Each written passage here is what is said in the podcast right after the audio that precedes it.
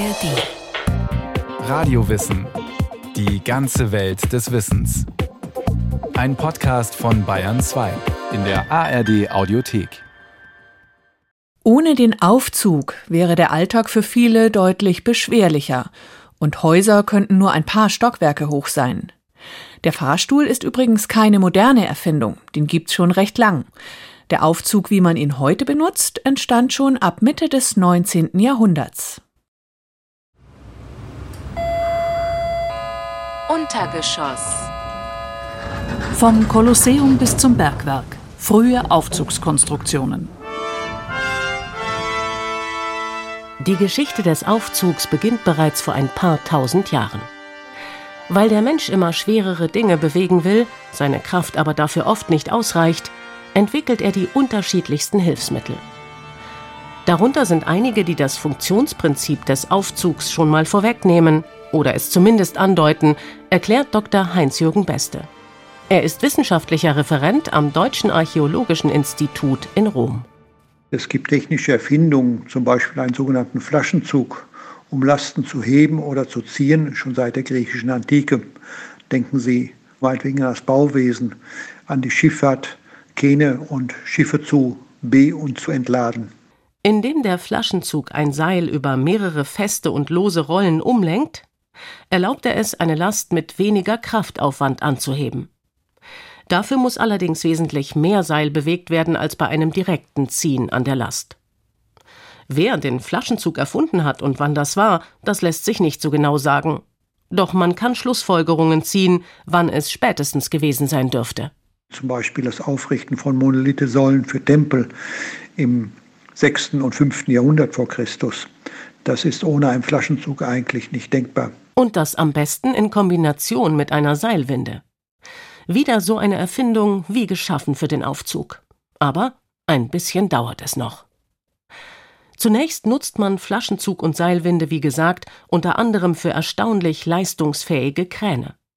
Kräne, mit denen es möglich ist, tonnenschwere Lasten zu heben. Doch irgendwann kommt man auf die Idee, die beiden Erfindungen auch für Bühnenmaschinerie einzusetzen. Im Kolosseum in Rom etwa, um Spiele noch spektakulärer zu gestalten. Alles Mögliche wird dort aus einem Untergeschoss nach oben gefahren und taucht plötzlich aus dem Boden der Arena auf. Da haben wir ihn also, den Aufzug. Und zwar nicht nur einen. Im Kolosseum gibt es gleich ein paar Dutzend davon. Mit den 28 und zu einem späteren Zeitpunkt sogar 60 Aufzügen konnten Raubkatzen, Bären, Wildschweine, also Tiere bis zu einer bestimmten Größe, in die Arena gezogen werden. Es wurden aber auch, und das wissen wir von antiken Autoren, dass ganze Kulissen in die Arena mit diesen Aufzügen hochtransportiert wurden, um einfach einen gewissen Schaueffekt für diese Veranstaltung zu schaffen. Wie das damals genau funktioniert, dazu kennt man allerdings keine Beschreibungen. Gemeinsam mit anderen Forscherinnen und Forschern hat Heinz-Jürgen Beste deshalb in den vergangenen Jahren versucht, die Aufzugstechnik anhand von Spuren in der Ruine zu rekonstruieren. So finden sich im Boden des Untergeschosses zum Beispiel Steine mit einer Vertiefung. In diese Vertiefung war jeweils eine große Bronzehülse eingelassen. Sie diente offenbar als Lager, in dem sich ein großer Pfahl drehen konnte. Eine Seilwinde. Dieser Windenpfahl müssen wir uns vorstellen, eben ein vertikaler großer Pfahl mit Speichenarmen, um ihn eben zu drehen. Und das dementsprechend auf zwei Ebenen, nämlich auf dem Fußboden des Untergeschosses und dann nochmal auf einer leicht erhöhten zweiten Plattform, sodass eben acht Leute, vier pro Ebene, an dieser Winde drehen konnten. So lassen sich auch schwere Lasten von unten mitten in die Arena heben. Selbst ein paar hundert Kilo schwere Käfige mit Löwen darin. Ferner sind dann eben jeweils an den Wänden vertikale Schlitze zu erkennen, die einfach darauf schließen lassen, dass der Käfig wohl in einer Art Führungsschiene gelaufen ist. Und Sie können sich natürlich vorstellen, dass ein Tier, was hochgezogen wird, nicht ruhig im Käfig steht, sondern versucht hin und her zu gehen oder meinetwegen auch auszubrechen. Und dafür ist es dann sinnvoll, dass der Käfig wirklich in eine Art Führungsschiene fährt, um einfach dieses Pendeln zu unterbinden. Solche ausgefeilten Aufzugskonstruktionen verschwinden allerdings mit dem Ende des Römischen Reiches erst einmal wieder. Aber einige Jahrhunderte später nutzt man zumindest das Prinzip für etwas völlig anderes, erklärt Professor Andreas Bernhard. Er lehrt Kulturwissenschaften an der Leuphana Universität Lüneburg. Und er ist Autor des Buchs Die Geschichte des Fahrstuhls über einen beweglichen Ort der Moderne. Im europäischen Bergbau, da hat es schon seit dem Mittelalter Vorrichtungen gegeben, wie man im Grunde Menschen und Lasten auf vertikalen Plattformen in die Tiefe und auch nach oben transportieren kann. Allerdings noch auf ziemlich primitive Art und Weise, weitgehend ungesichert an einem Seil aus Pflanzenfasern oder mit einer Kette. Auf und abwärts bewegt wird das Ganze über hölzerne Winden, die man zum Teil mit Hilfe von Ochsen oder Pferden dreht. Aber auch Wasserkraft kommt zum Einsatz. Riesige Wasserräder, bei denen sich die Drehrichtung wechseln lässt, sogenannte Kehrräder. Zwei weitere Erfindungen bringen dann den Aufzug im Bergbau entscheidend voran. Die Dampfmaschine und, in den 1830er Jahren, das Drahtseil. Damit lassen sich unter Tage große Höhenunterschiede an einem Stück überwinden. Doch auch außerhalb der Bergwerke lässt man die Idee des Aufzugs wieder aufleben etwa am Hof der österreichischen Kaiserin. Es gab schon für Maria Theresia eine Hebeeinrichtung, ein wirklicher Sessel ist da auf Skizzen gezeichnet, der schon also im 18. Jahrhundert eingebaut wurde, aber das war per Muskelkraft bewegt am einen Ende. Erzählt Christian Taus, Gründer des Wiener Aufzugmuseums. Solche fliegenden bzw. eben fahrenden Stühle sind vereinzelt auch in anderen Residenzen und sogar einigen Wohnhäusern installiert. Eine ziemlich abenteuerliche Form der Personenbeförderung und nicht ungefährlich. Im Alltag kann sich der Fahrstuhl jedenfalls erst durchsetzen, nachdem man nicht zuletzt einiges für die Sicherheit getan hat. Erdgeschoss. Abschied von der Treppe, wie der Aufzug das Stadtleben auf den Kopf stellt. Fahrstuhl und Sicherheit war von Anfang an ein unglaublich eng verknüpftes Thema, weil es schon immer wieder sehr schlimme Unfälle im Bergbau gegeben hat mit diesen prähistorischen Fahrstühlen. Deswegen war die Industrialisierung des Fahrstuhls immer sehr, sehr stark an Sicherheit geknüpft. Erklärt Andreas Bernhard. Reißende Seile oder brechende Kettenglieder sorgen in den Gruben erschreckend häufig für Abstürze.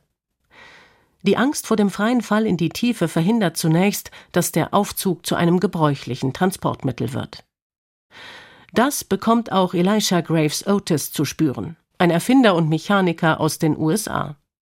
Er gründet 1853 eine Firma für Lastenaufzüge. Doch im ersten halben Jahr erhält er nur einen einzigen Auftrag, obwohl er sogar ein Sicherheitssystem entwickelt hat. Den Leuten fehlt offenbar trotzdem das Vertrauen.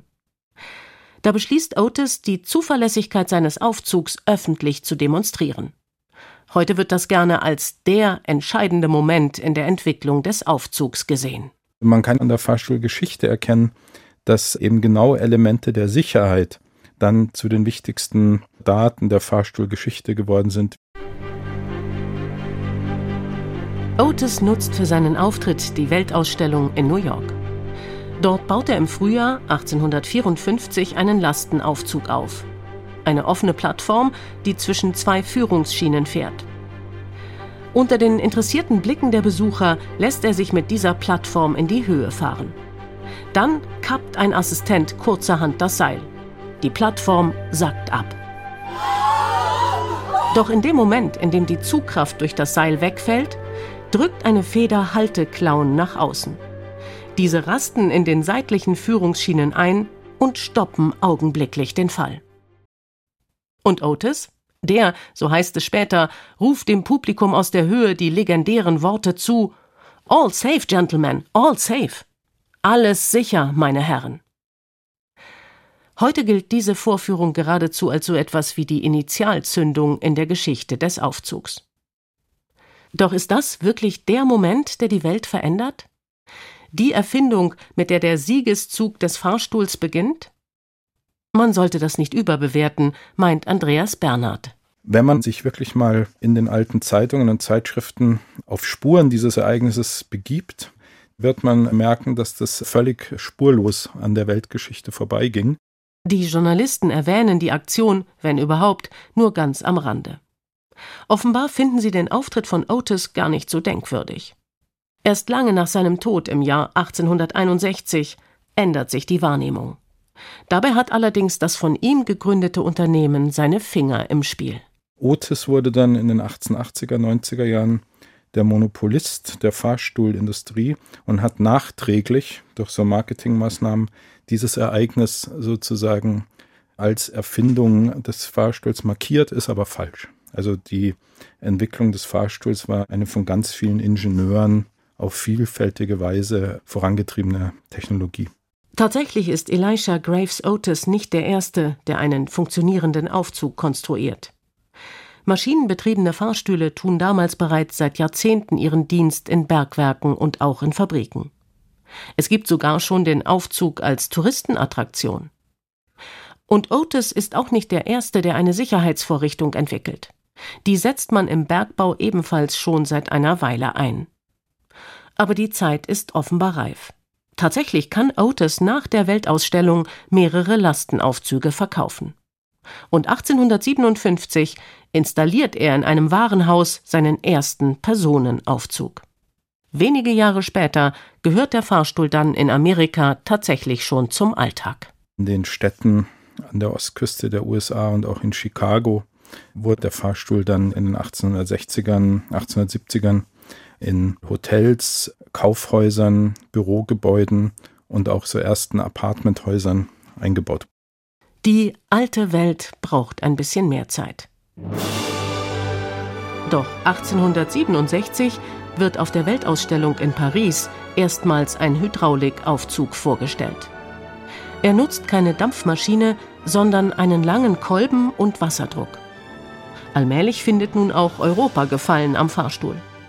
Und als in den nächsten Jahrzehnten immer mehr Aufzüge in Hotels und Geschäftshäuser eingebaut werden und zunehmend auch in Wohnhäusern, da passiert etwas Erstaunliches. Der Fahrstuhl stellt die Gebäude sozusagen auf den Kopf. Mehrstöckige Häuser haben Ende des 19. Jahrhunderts nämlich eine ganz klare vertikale Ordnung. Die Belle Etage als die erste Etage war die vornehmste mit den höchsten Decken. Die Zimmer haben am meisten gekostet zur Miete oder im Hotel. Und je weiter man raufging, desto enger wurden die Stockwerke, desto unheimlicher wurden sie auch und desto ärmer und illegitimer war das Geschehen, das man dort vorgefunden hat. Ne? Es gab dann das Dienstbotenzimmer in diesen sechsten Stockwerken in Paris. Wie man sie aus vielen Romanen und Filmen kennt. Den langen, beschwerlichen Weg auf der Treppe nach ganz oben, den mutet man nur dem Personal zu. Wer etwas auf sich hält und wer es sich leisten kann, der residiert in den unteren Etagen. Und dann kommt der Fahrstuhl und innerhalb von 30 Jahren dreht sich alles um und plötzlich gibt es das Penthouse, gibt es den Dachgarten, gibt es die Chefetage. Und man kann sagen, dass der Fahrstuhl sozusagen die oberen Räume von den ärmlichen, illegitimen Sphären in eine Sphäre der Macht, des Geldes und der Legitimität verwandelt. Doch der Fahrstuhl krempelt nicht nur das Innere der Häuser in den Städten um. Er verändert das ganze Erscheinungsbild dieser Städte. Erster Stock. Bauen ohne Grenzen von Häusern und Aufzügen. Als ab den 1860er Jahren erste Gebäude in den Städten mit Fahrstühlen ausgestattet werden, da geschieht das zunächst oft in bestehenden Häusern. Platz für die Aufzuganlage findet man praktischerweise genau dort, wo sich die Menschen ohnehin zwischen den Stockwerken bewegen, im Treppenhaus.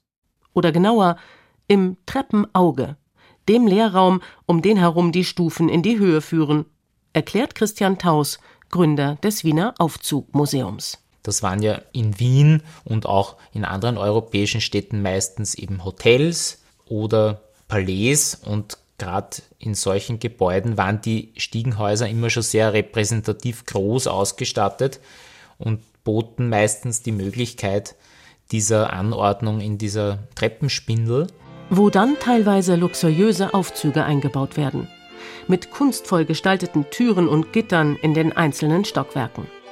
Und die Kabinen sind wie kleine Salonräume ausgestattet. Manche haben aufwendig verzierte Holzwände und Fenster, eine gepolsterte Sitzbank Und sie werden mit kleinen Kandelabern beleuchtet.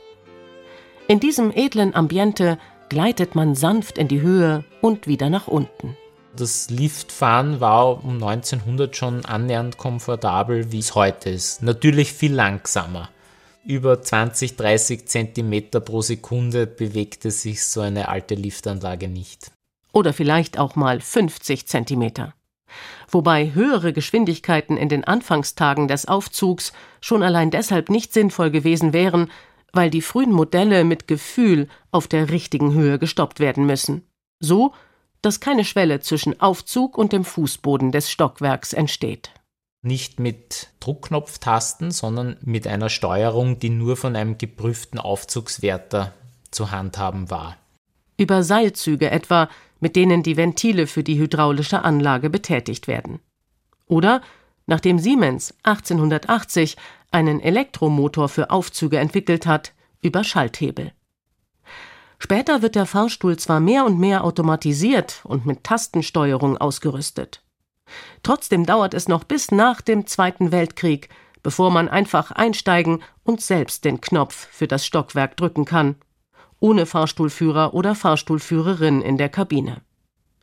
Beziehungsweise in Wohnhäusern, ohne dass ein Portier oder eine Hausmeisterin den Aufzug von außen bedient. Solange die noch nötig sind, gibt es Regeln, die heute kurios anmuten. Christian Taus kennt entsprechende Beispiele aus Wien. Bei diesen Aufzügen mit Handsteuerung war es ja auch so, dass hier Betriebszeiten vorgegeben waren. Also hier stand, die Benutzung ist für die Mieter des Hauses in der Zeit von 9 Uhr früh bis 6 Uhr abends unentgeltlich. Wer davor oder danach fahren will, der muss klingeln und zahlen.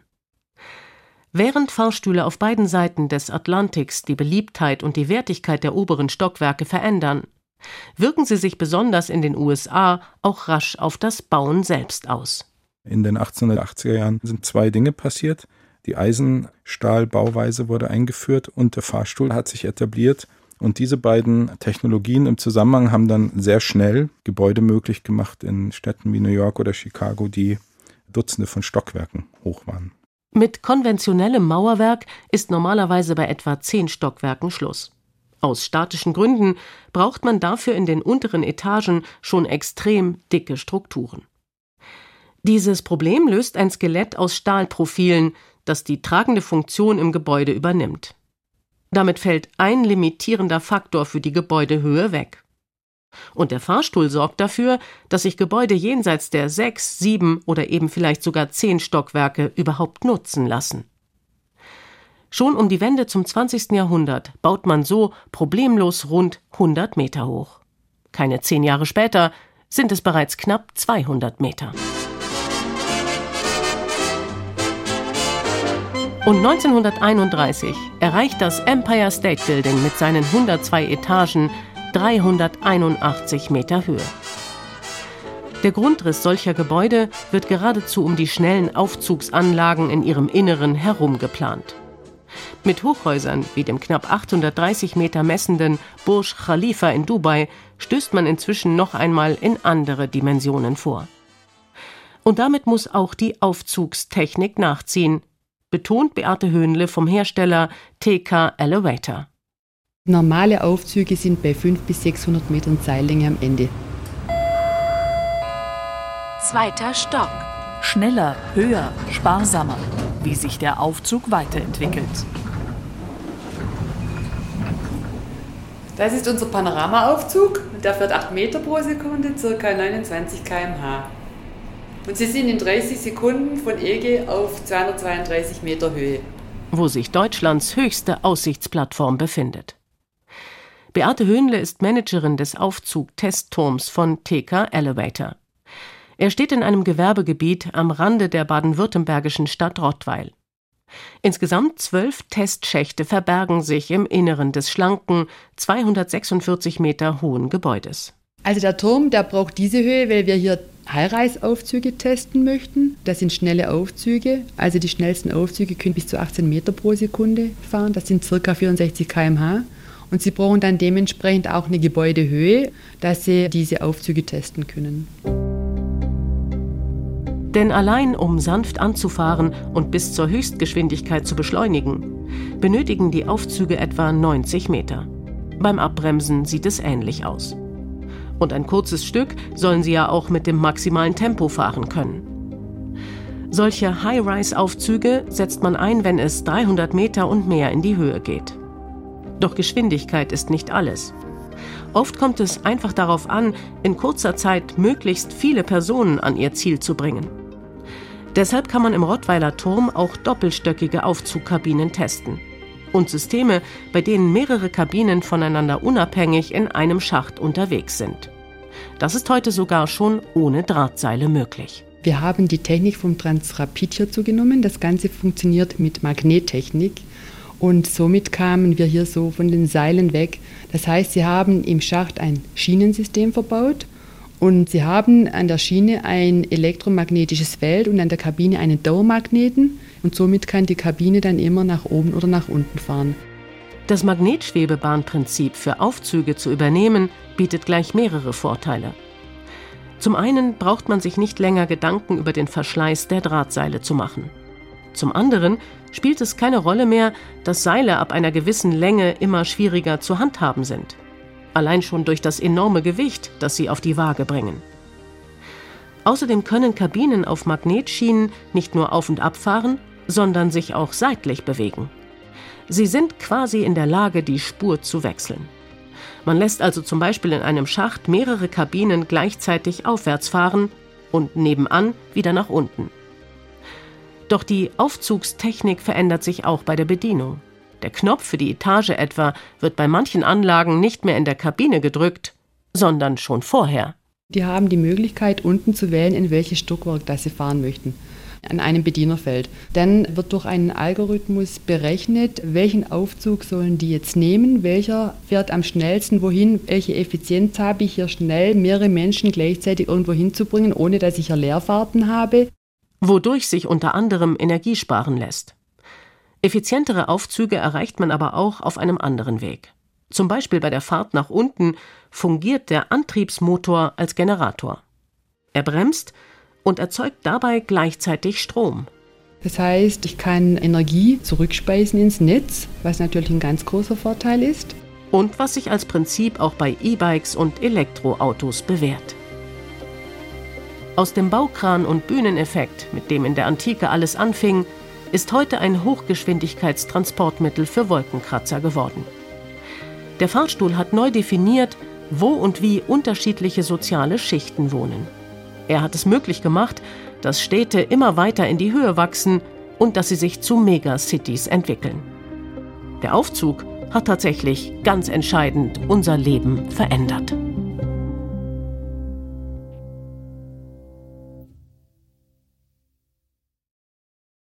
David Globig über den Aufzug und wie er die Welt verändert hat.